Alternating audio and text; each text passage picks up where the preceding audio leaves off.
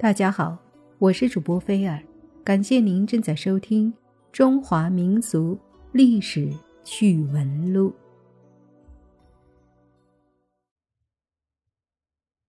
从某种意义上来说，历史是由许多国家的恩恩怨怨演绎而成的。诸侯间称雄争霸的春秋战国，尤其是如此。地处长江下游的吴越两国，就曾演出了一幕历史上动人心魄的乐章。公元前四九六年，吴王夫差为报复仇，攻打越国，大获全胜，使越王勾践成为了阶下囚，被吴王扣押了三年。越王勾践在忍受了三年的屈辱生活后，回到了越国。在大臣范蠡、文仲的辅佐下，他卧薪尝胆，立志图强，用艰苦的生活磨练自己的意志。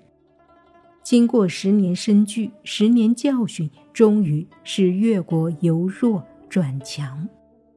公元前四七三年，越王勾践率精兵灭了吴国，迫使吴王夫差以剑自杀。并进而成就了越国的霸业。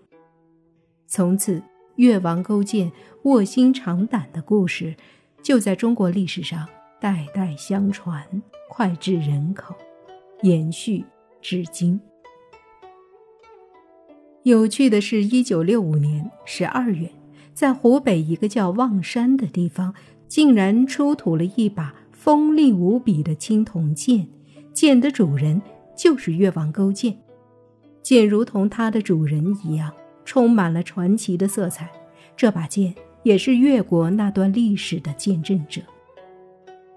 这把青铜剑出土时，置于关内人骨架的左侧，并插入涂黑漆的木鞘内。剑长五十五点六厘米，剑形挺拔庄重，制作精良考究，保存完好如新。剑身上面。满是黑色菱形的暗纹，剑阁的一面由绿松石组成美丽的图案，另一面则镶嵌着蓝色琉璃，整个装饰显得华贵典雅。靠近剑阁处有两行错金鸟篆铭文，铭文为“越王勾践自作用剑”，剑柄以丝缠绕。剑出鞘时，寒光凛凛，耀人眼目；剑刃薄而锋利。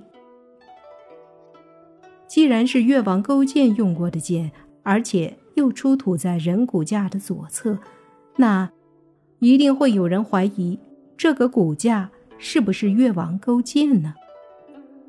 这种推测是完全错误的，因为。此剑出土于地处长江中游的楚国墓葬中。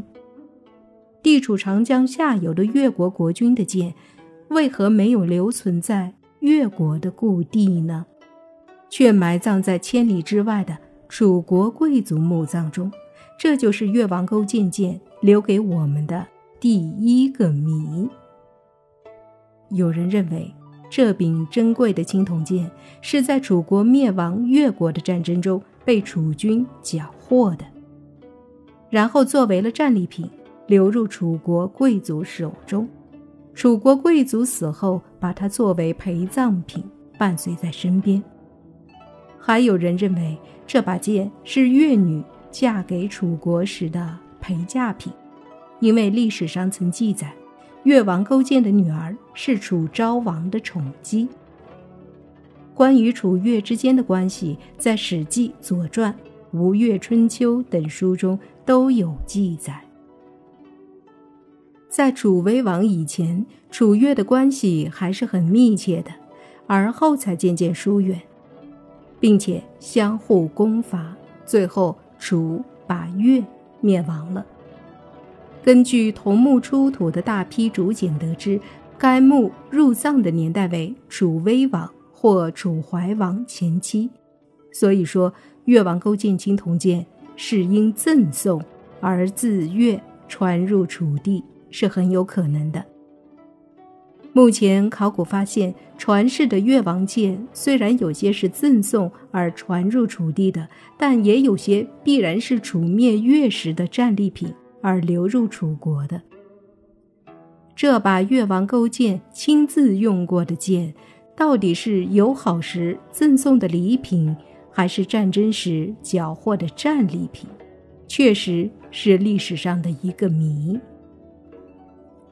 越王勾践青铜剑不仅铸造精美、花纹秀丽，而且深埋于地下两千四百年而不锈，仍保持着耀眼的光泽。剑刚出土时，工作人员曾用纸进行测试，二十余层的纸竟在一剑之下被划破，可见它的锋利程度了。这么名贵的青铜剑又是如何制造与防锈的呢？这是越王勾践青铜剑留给我们的第二个难解之谜。剑是一种做直刺用的兵器，要保证其强度，以免弯折，而不需要砍击器的硬度或韧性。据科学分析，越王勾践剑。使用了合理的含锡成分，保持了剑的强度和延伸性，而且越王勾践青铜剑因剑的各个部位的作用不同，铜和锡的比例也不一样。剑脊含铜较多，能使剑韧性好，不容易折断；而刃部含锡高，硬度大，使剑非常的锋利。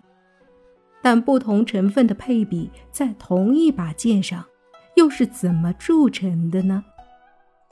专家们考证后认为是采用了复合金属工艺，也就是两次烧铸使之复合成一体。这种复合金属工艺，世界上其他国家是到近代开始使用的。两千多年以前的越国人是如何掌握和使用这种技术的？对我们来说还是一个谜。越王勾践青铜剑深埋在地下两千四百年，为什么不生锈呢？根据现代科学测定，剑的表面大部分地方含有不同程度的硫，硫化铜可以防锈。因此，有的专家认为，当时的人们已经掌握了。运用硫化铜进行表面防锈处理的先进工艺，也就是这柄剑之所以千年不锈的根本原因。